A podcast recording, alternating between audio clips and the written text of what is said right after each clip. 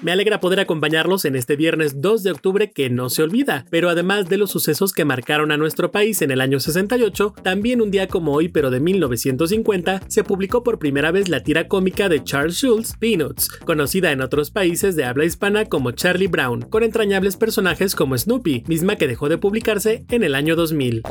Yo soy Ben Show y traigo para ustedes lo mejor de los espectáculos. Arrancamos.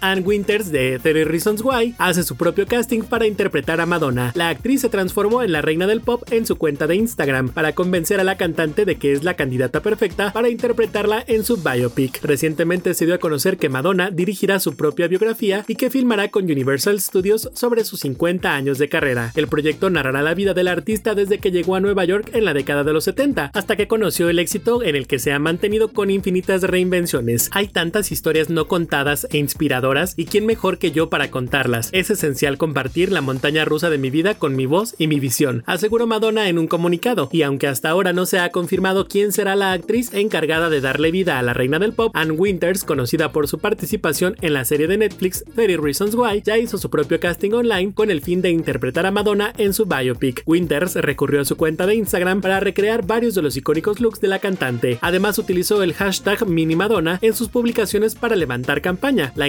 de 26 años también acompañó su candidatura con un video en el que se aprecia parte de su caracterización como Madonna y el parecido y los resultados son increíbles.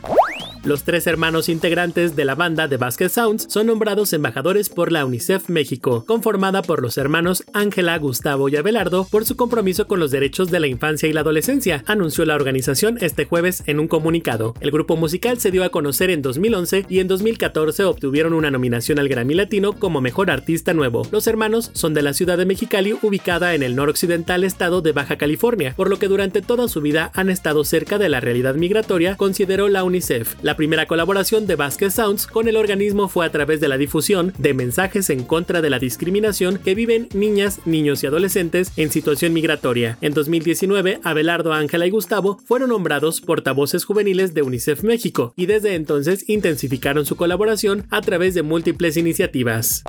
Vuelve la competencia de quién es la máscara. Artistas nacionales e internacionales participarán en la segunda temporada del show televisivo que inicia el 11 de octubre y es producido por Miguel Ángel Fox, tras el éxito obtenido con el programa de quién es la máscara, en el que diversas personalidades salen disfrazadas a cantar y un equipo de jueces tienen que adivinar quién está detrás de la botarga. La nueva temporada tendrá como jueces a Yuri, Carlos Rivera, Consuelo Duval y el youtuber Juan Pazurita, además de Omar Chaparro en la conducción. Esta vez habrá nuevos competidores y serán Zombie, mapache, oso polar, unicornios, ratones, monstruos entre muchos que aseguran no será fácil saber quién está detrás de la máscara. El concurso es una adaptación de la franquicia The Mask Singer que fue lanzado por primera vez en 2015 en Corea del Sur. En la primera temporada mexicana se lograron más de 4 millones de televidentes. En esta ocasión serán 18 participantes los que estén en esta temporada. Ya descubrieron que Maluma será uno de los invitados, pues a Omar Chaparro se le salió decirlo le ponen color a la película Macario protagonizada por Ignacio López Tarso. Joven chiapaneco pasa su tiempo de cuarentena debido a la pandemia dándole un cambio a la cinta dirigida por Roberto Gabaldón en 1960. En solo cuatro días, una inédita versión a color de Macario, cinta protagonizada por el actor Ignacio López Tarso, ha sido vista por más de 140 mil personas en internet. El filme original fue hecho en blanco y negro, pero el joven chiapaneco Waldenberg Pérez Zúñiga aprovechó su confinamiento para que, a través de la computadora, diera colores a esta historia de la década de los 60 colorizada gracias a la inteligencia artificial e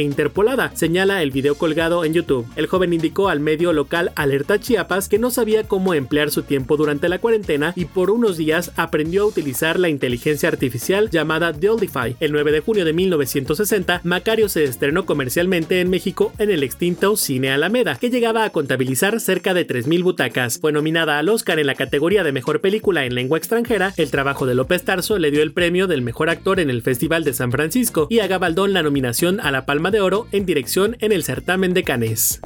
INA estrenará el primer noticiero arqueológico infantil. El Instituto Nacional de Antropología e Historia informó que lanzó el noticiero Arqueólogos en Apuros, el primero en su tipo en el país, y que además será conducido por niños y niñas estudiantes. El noticiero consiste en nueve episodios con duración de 10 a 12 minutos, que serán emitidos diariamente a las 9 horas a partir de este pasado 28 de septiembre a través del canal INA TV en YouTube, a través de la producción que es una coproducción del INA, el Consejo Nacional de Ciencia y Tecnología y de la Universidad Autónoma de México. Los podrán resolver algunas dudas. El programa tendrá distintas ubicaciones, todas ellas consideradas como zonas arqueológicas y cada uno de ellos estará producido por menores de edad, los cuales son originarios de lugares como Xochicalco en Morelos, Chichen Itza en Yucatán, Cholula, Puebla, Becán en Campeche, Palenque, Chiapas, Atzompa, Oaxaca, Tulum, Quintana Roo y El Tajín en Veracruz. El nuevo programa forma parte del proyecto Contigo en la Distancia de la Secretaría de Cultura del Gobierno Federal.